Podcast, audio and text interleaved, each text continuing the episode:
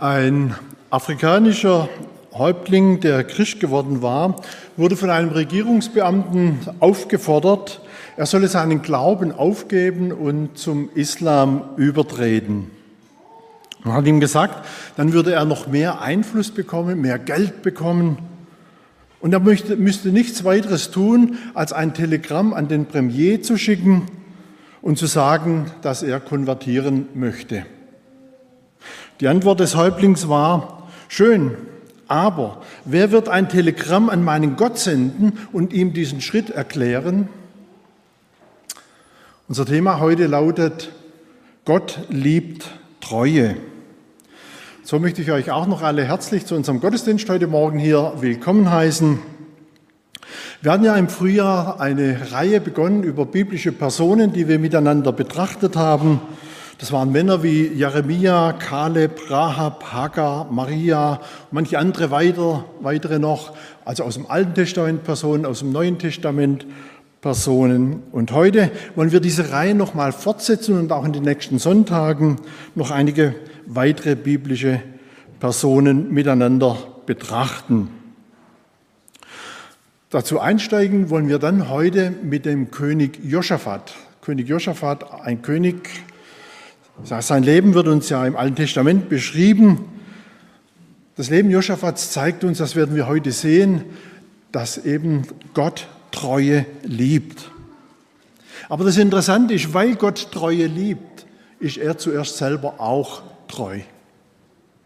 Treu zu seinem Volk, treu zu seinen Kindern, so wie es Mose in 5. Mose 32, Vers 4 beschreibt. Dort können wir lesen, kommt die Präsentation.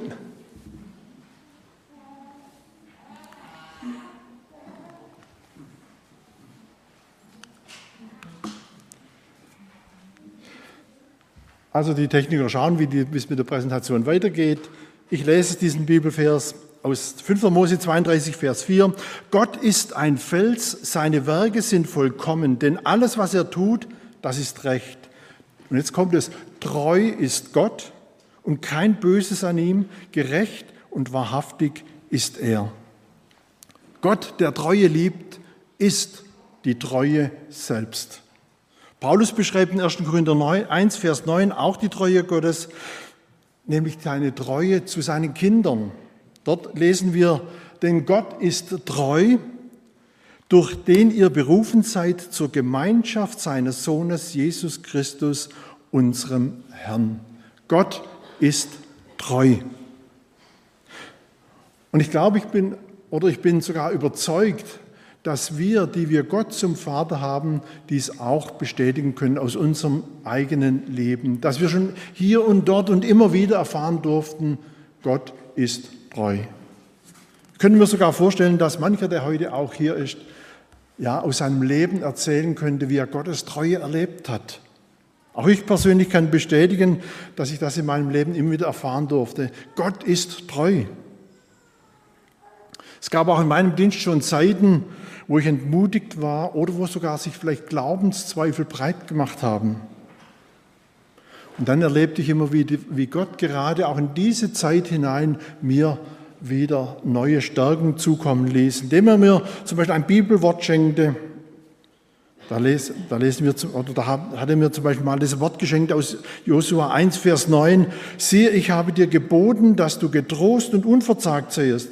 Lass dir nicht grauen, entsetze dich nicht, denn der Herr, dein Gott, ist mit dir in allem, was du tust. Gibt es eine bessere Ermutigung in der Zeit des Zagens? Auch Hudson Taylor der Pionier unter den Missionaren hat mal bekannt, Freunde, denkt nicht nur an euren Glauben, sondern auch an Gottes Treue. Mein ganzes Leben war ich unbeständig, bekennt dieser Missionar. Manchmal konnte ich glauben, manchmal nicht. Aber wenn es mir nicht möglich war zu glauben, dann war es für mich eine Stärkung zu wissen, dass Gott immer treu zu mir steht. Das ist Gottes Treue. Und so gab es eben auch im Leben von Josaphat Zeiten, wo er in seiner Treue zu Gott wankend wurde und er aber trotzdem Gottes Treue erleben durfte. Die Geschichte von Josaphat, die finden wir im ersten und zweiten Buch der Könige sowie im zweiten Buch der Chronik. Interessant ist, wenn man mal in diese Bücher, die Königebücher und die Chronikbücher, so diese Lebensläufe der Könige dort 2.13 erfreuen. Dort heißt es, sind wir untreu, so bleibt er dennoch treu, denn er kann sich selbst nicht verleugnen. Und das ist Treue Gottes, der uns selbst, wenn bei uns mal Untreue da ist, treu bleibt. Das erfuhr Josaphat und das dürfen wir erfahren. Ich fasse nochmal den ersten Punkt kurz zusammen. Gott liebt Treue, er ist treu, er ist die Treue in Person und es darf auch uns ein Herzensanliegen sein, dem Herrn die Treue zu halten. Und wenn wir mal wanken, ins Wanken gekommen sind, unsere Treue, ja, mal un, dem Herrn untreu war, dann wollen wir es uns leid sein lassen, von falschen Wegen auch umkehren und uns wieder an Gottes Treue festhalten. Kommen wir noch zum zweiten Punkt von den Eigenschaften Josaphats. Josaphat war es ein Anliegen, sein Volk für den Herrn zu gewinnen. Eben weil Josaphat dem Herrn zugeneigt war, weil er den Herrn liebte, war es ihm ein Anliegen, sein Volk das sich durch den Götzendienst ja von Gott entfernt hatte, wieder zu Gott zurückzuführen.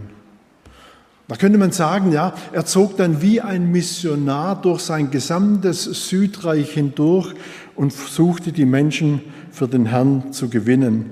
In 2. Chronik 19, da lesen wir, und er zog wieder im Volk umher von Beersheba an bis auf das Gebirge Ephraim und brachte sie zurück zu dem Herrn, dem Gott ihrer Väter.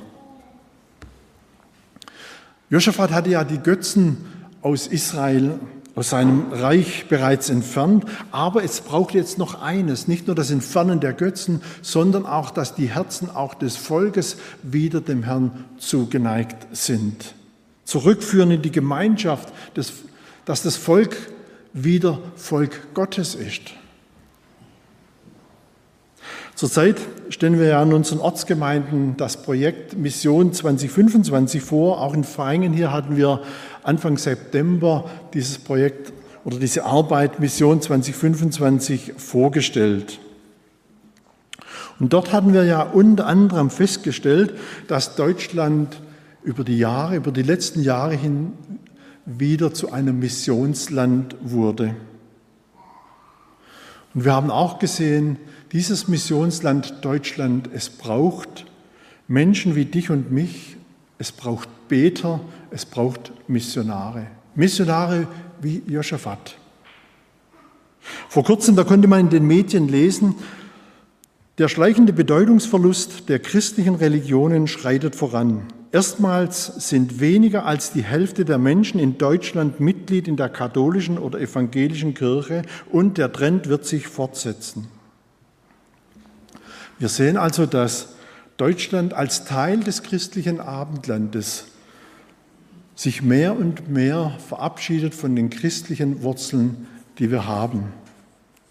Das stellen wir zum Beispiel auch in der Politik, im öffentlichen Leben fest wo christliche Werte, ja, gerade auch bei Fragen zu einer biblischen Ethik kaum mehr zählen.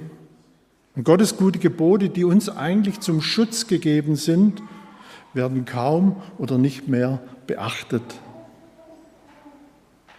Und dann begegnen wir in unserer Gesellschaft auch immer wieder Menschen, die sich eben nicht nur von den christlichen Kirchen abwenden, sondern die sich dann ja, ganz, eine ganz persönliche Ersatzreligion zusammenschmieden. Und da stellt man dann manches Mal fest, ja, es ist oft eine Mischung aus verschiedenen Religionen, was man sich da zusammenbastelt. Ein bisschen Buddhismus, ein bisschen Hinduismus, ein bisschen Islam, ein wenig Christentum. Und schon hat man seinen individuellen Weg zum Heil gefunden. Darf ich da anmerken, was Jesus einmal in Johannes 14, Vers 6 sagt? Ich bin der Weg, die Wahrheit und das Leben. Niemand kommt zum Vater, denn durch mich. Diesen Anspruch hat Jesus Christus. Weiter stellen wir fest, wie man heute sich auch Ersatzreligionen aneignet. Interessant ist, habe ich mal auf der Seite vom Hessischen Rundfunk entdeckt, ein Artikel zum Thema Ersatzreligionen der Gegenwart. Und dort wurde eben aufgezeigt, wie heute Ersatzreligionen anstelle des christlichen Glaubens treten. Und interessant war, was dort dann als Ersatzreligion genannt wurde. Unter anderem, ich möchte zwei Beispiele von der äh, Internetseite mal herausgreifen. Eine Ersatzreligion wurde dort gesagt, sei die Musik. Ich zitiere mal auszugsweise. Bei der Musik finden sich zahlreiche Parallelen zum religiösen Kult. Geht es der Popmusik um Unverwechselbarkeit und Abgrenzung, so geht es den Fans immer auch um ihr Idol. In nahezu religiöser Verehrung richten sie ihre Glücksstrategien an ihrem Vorbild aus und sind dabei oft allein auf sich gestellt. Die Gemeinde der Fans hat keine Vermittler, keinen Priester, der bei der Interpretation behilflich ist, sondern immer nur andere mehr oder minder wissende Fans.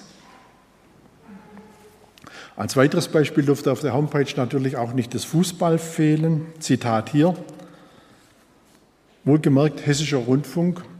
Obwohl der Fußball frei ist von konfessionellen Inhalten, zeigt sich sein neuheidnischer Charakter ganz deutlich, wenn man bedenkt, wie sich der Ablauf eines Fußballspiels immer mehr einem Ritual annähert.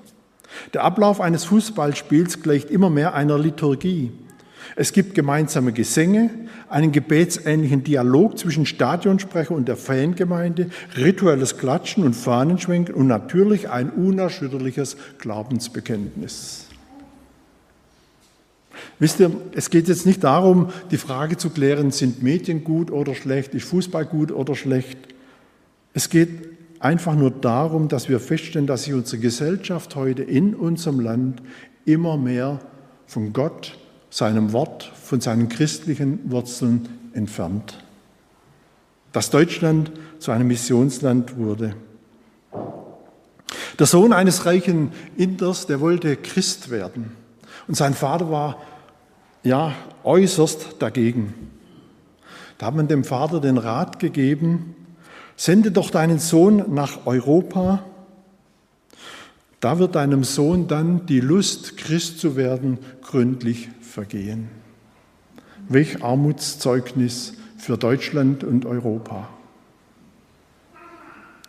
Und da hinein möchte jetzt uns heute Josaphat ein Vorbild sein.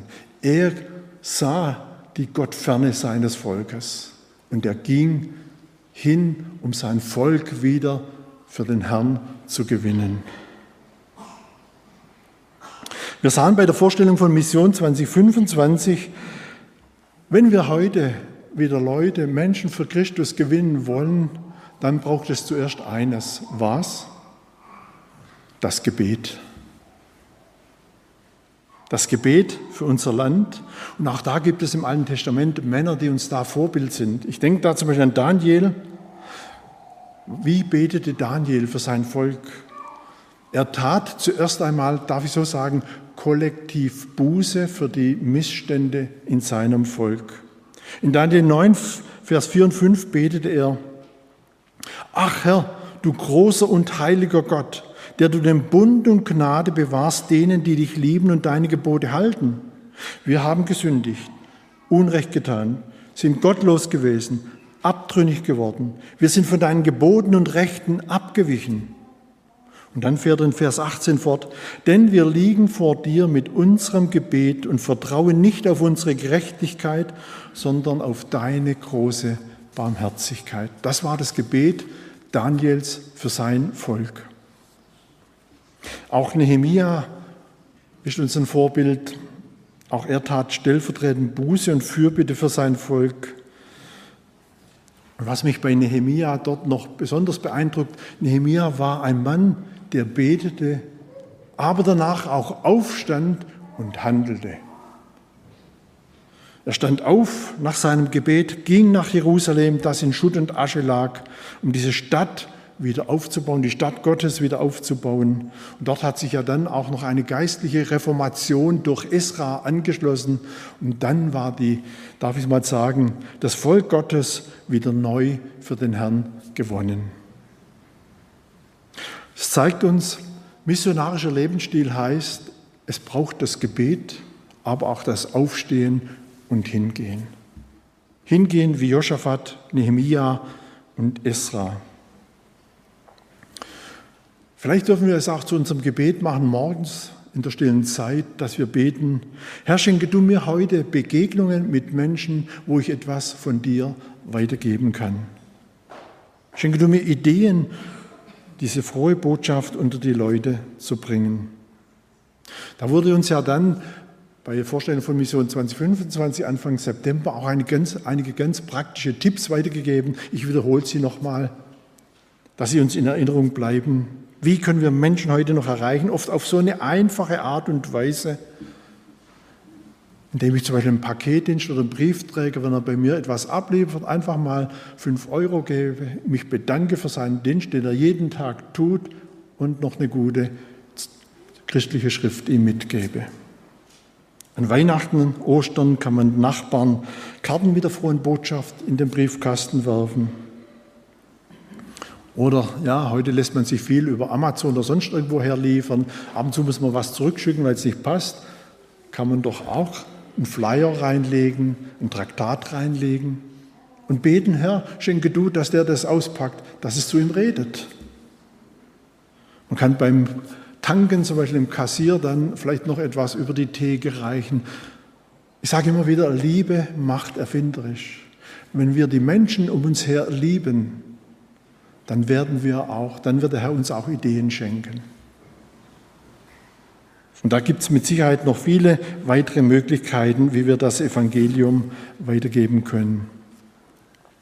Josaphat aber beließ es nicht nur bei seiner Missionsreise. Als das, Volk dann wieder zum Herrn zurückgeführt war, da sah er, es braucht jetzt auch geistliche Leitung, sein Volk.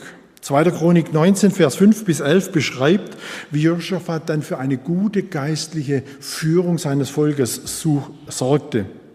Und zwar hat er in allen Städten dann gottesfürchtige Richter eingesetzt, die sich für Recht und Ordnung nach dem Willen Gottes kümmerten. Ich lese da mal einen Abschnitt aus 2. Chronik 19, und zwar die Verse 5 bis 11.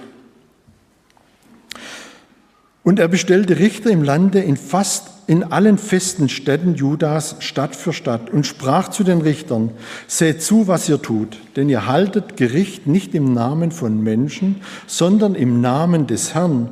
Und er ist bei euch, wenn ihr Recht sprecht. Darum lasst die Furcht des Herrn bei euch sein. Haltet und tut das Recht. Denn bei dem Herrn, unserem Gott, ist kein Unrecht, weder Ansehen der Person noch Annehmen von Geschenken. Auch bestellte Josaphat in Jerusalem einige aus den Leviten und Priestern und Siebenhäuptern Israels für das Gericht des Herrn und für die Streitfälle der Einwohner Jerusalems. Ihnen gebot er und sprach, tut also in der Furcht des Herrn, in Treue und mit ganzem Herzen. In allen Streitfällen, die vor euch kommen, von euren Brüdern, die in ihren Städten wohnen, es gehe um Bluttat, um Gesetz, um Gebot, um Satzungen und Rechte, da sollt ihr sie unterrichten, dass sie sich nicht am Herrn verschulden und ein Zorn über euch und eure Brüder komme. Tut also, so werdet ihr euch nicht verschulden. Siehe, der hohe Priester Amaria ist über euch bestellt in allen Sachen des Herrn und Sebadja, der Sohn Ishmaels, der Vorsteher im Hause Juda, in allen Sachen des Königs. Und als Amtleute habt ihr die Leviten bei euch. Geht unverzagt ans Werk und der Herr wird mit dem Guten sein. Wir sehen in diesen Versen, wie Josaphat besorgt war, nun eine gute geistliche Führung in seinem Volk zu implementieren. Er setzte Richter ein, Leviten, Priester und Sittenhäupter. Und an sie delegierte er diese geistliche Führung. Ich denke, es ist tatsächlich ein biblisches Prinzip, wo wir auch als Gemeinde heute noch so praktizieren dürfen, nämlich Aufgaben zu delegieren und auch Mitarbeiter zu einem eigenverantwortlichen Handeln zu führen. So ist es auch in der Gemeinde eben gut, wenn wir Verantwortliche für verschiedene Bereiche einsetzen, wo sie dann nach den Prinzipien Josaphats, die wir noch näher miteinander betrachten wollen, nach diesen Prinzipien eigenverantwortlich handeln. dass wir Räume schaffen für dieses Handeln, dass dieses Handeln in der Treue zum Herrn wahrgenommen werden kann. Da begegnete mir in der Vorbereitung noch eine humorvolle Anekdote von dem Evangelisten Moody. Ich denke, viele von euch kennen ihn. Moody öffnete und erledigte ja in der Regel seine Post selber, die er bekommen hat. Er gab dann aber auch manche Briefe, wo er sagte, den muss ich jetzt nicht unbedingt selber lesen, gab er dann auch an seine Mitarbeiter weiter. Sie sollten dann diese Briefe beantworten. Fragte ihn dann mal ein Mitarbeiter, was er denn auf den Brief antworten soll. Da sah er ihn an und gab, meinte nur kurz angebunden, das habe ich doch dir zum Beantworten gegeben. Ich habe nicht die Absicht, einen Hund zu halten und selber zu bellen. Ja, noch interessant. Also er wollte damit sagen, du darfst und du sollst eigenverantwortlich handeln. So auch in der Gemeinde, wo wir Aufgaben delegieren, eigenverantwortlich vor dem Herrn handeln. Nach John MacArthur, da kann man übrigens aus diesem Abschnitt, den ich gelesen habe, fünf Prinzipien für geistliche Leiterschaft, für Mitarbeiter der Gemeinde und auch für Licht und Salz sein in unserer heutigen Zeit ableiten. Lasst uns diese fünf Prinzipien mal noch etwas näher miteinander betrachten. Erstens, die Richter, sie waren in ihrem Handeln Gott gegenüber verantwortlich. Vers 6. Joschafat sagte zu ihnen, bedenkt, was für eine Aufgabe ihr übernehmt. Ihr sollt für das Recht sorgen, nicht im Auftrag von Menschen, sondern im Auftrag des Herrn. Und ich glaube, das ist auch immer wieder wichtig, wo wir im Auftrag uns, dass wir uns immer wieder bewusst machen, alles, was wir tun, tue ich im Auftrag des Herrn.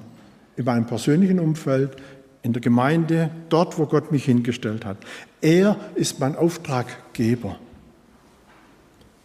Zweitens wurde von den Richtern Integrität und Aufrichtigkeit erwartet. Vers 7. Nehmt den Herrn ernst und tut euren Dienst gewissenhaft. Der Herr, unser Gott, lässt es euch nicht durchgehen, wenn ihr irgendjemand bevorzugt oder Bestechungsgeschenke annehmt. Und ich denke, Integrität und für Gläubige bedeutet auch Treue zu biblischen Werten. Auch darauf wollen wir achten in unserem persönlichen Umfeld, dass wir uns zu biblischen Werten bekennen und auch in der Gemeinde die Bibel, das Wort Gottes im Zentrum bleibt. Haben wir noch den Mut, auch in Diskussionen mit Kollegen, vielleicht in der Ausbildung, am Arbeitsplatz, bei unserer Nachbarschaft, den Mut für biblische Ethikfragen, Moralfragen auch uns zu bekennen, Ja zu sagen zu Gottes Wort, dafür einzustehen. Drittens, Treue zu Gott. Josaphat gab ja weiter die Anweisung, dass die Richter treu sein sollen in dem, was sie tun. Vers 9, tut euren Dienst im Gehorsam gegenüber dem Herrn mit aller Treue und mit ungeteiltem Herzen. All das, was wir tun, wollen wir treu mit ungeteiltem Herzen für unseren Herrn tun. Gott sucht auch unsere Treue. Er ist treu. Er sucht auch unsere Treue. Nach Galater 5,22 ist ja Treue auch eine Frucht des Heiligen Geistes. Und der Geist Gottes, er möchte uns tatsächlich auch befähigen, treu zu sein in allem. Treu zu sein in unseren täglichen Aufgaben, treu zu sein, wo wir vielleicht eine Leitungsaufgabe haben, treu zu sein in einer mitarbeitenden Gemeinde, treu zu sein, sich auch im Gemeindeleben zu beteiligen. Und das hat zur Folge, dass wir dann mit unseren Gaben und unsere Mitarbeiter zu beitragen, dass Gemeinde ein Ort ist, wo Gott groß gemacht wird und wo viele eine geistliche Heimat finden. Viertens, die Richter sollten bei Josaphat ein Anliegen für Gerechtigkeit haben. Vers 10, wenn eure Brüder, die Richter in anderen Städten, euch die Fragen vorlegen, dann sollt ihr sie belehren und warnen, damit sie nicht vor dem Herrn schuldig werden, sonst macht ihr euch auch schuldig und der Zorn Gottes trifft euch. Denke, gerechte Entscheidungen zu treffen, gerade auch in einer Gemeinde, kann immer wieder mal herausfordernd sein. Und da geht es dann vielleicht nicht nur darum, ob man dann ja, eine gerechte Entscheidung treffen kann, ob man morgens den Gottesdienst macht oder mittags den Gottesdienst macht. Ich glaube, dass es in Gemeinden manches Mal auch Situationen gibt, wo vielleicht eine Uneinigkeit besteht, wo es die Situation gibt, diese Sache biblisch zu beurteilen und dann Recht zu sprechen. Mutig Recht zu sprechen. Aber dort, wo auch wieder in einer Gemeinde dieses Recht sprechen, das Handeln nach Gottes Wort zu Hause ist, da wird es ein gutes und ein herzliches Miteinander sein. Und der fünfte Punkt, in den Aufgaben mutig und entschlossen zu sein. Was hat er dort gesagt in Vers 11? Nun geht entschlossen an eure Aufgabe. Der Herr steht denen zur Seite, die das Rechte tun. Und das ist doch dieses Schöne. Dort, wo wir entschlossen unsere Aufgaben treu wahrnehmen, engagiert wahrnehmen, dürfen wir damit rechnen, dass der Herr uns zur Seite steht, dass er uns die Kraft gibt, die wir brauchen, um ihm zu dienen. Unter den Gefangenen, die Napoleon nach einer Schlacht mal in seine Hände gefallen waren, da war auch ein schottischer Orgelpfeifer dabei. Der Kaiser, dem diese eigentümliche Tracht und auch die stramme Haltung des Schotten aufgefallen war, befahl dann diesem Orgelpfeifer, er soll mal einen Marsch auf seiner Pfeife spielen. Der Schotte gehorchte. Dann sagte Napoleon zu ihm, jetzt spiele einen Rückzug. Majestät, Sie wollen verzeihen, sagte dann der Schotte, das habe ich nie gelernt. Ist das nicht auch, und so darf es auch für uns sein, auch wir wollen nicht das Wort Rückzug kennen. Uns leitet 1. Korinther 16, Vers 3, wachet, steht im Glauben, seid mutig und seid stark, geht vorwärts, vorwärts im Glauben, vorwärts mit Blick auf unseren Herrn. So wollen wir uns auch immer wieder bewusst machen, bei allen fünf Kriterien möchte der Herr uns ausrüsten. Es geht jetzt nicht darum, Ärmel hochzukrempeln. Es geht darum, durch den Heiligen Geist, der uns gegeben ist, in dieser Kraft diese fünf Prinzipien in unserem persönlichen Platz, wo Gott uns hingestellt hat, umzusetzen.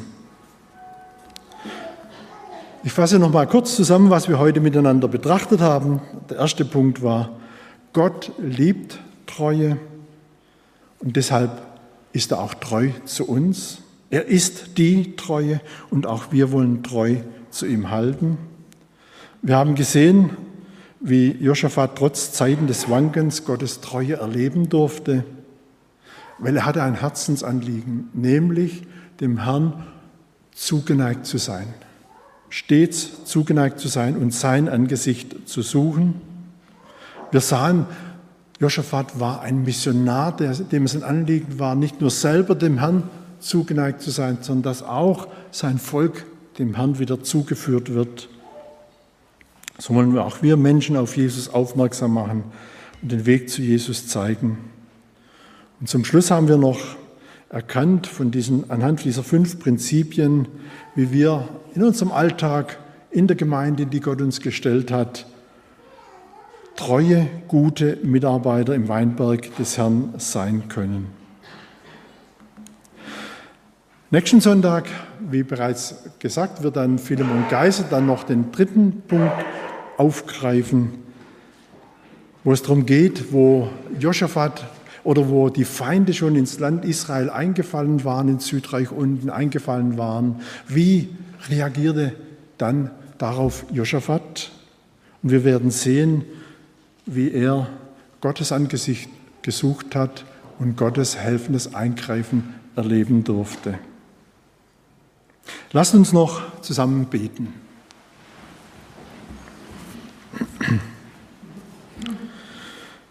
Herr Vater im Himmel, wir sagen dir von ganzem Herzen Dank, dass du uns in deinem Wort solche Vorbilder gibst. Männer, die mit ihrem Herzen dir ungeteilt zugeneigt waren. Danke, Vater, dass wir von ihnen lernen dürfen, auch unser Leben ganz an dir auszurichten.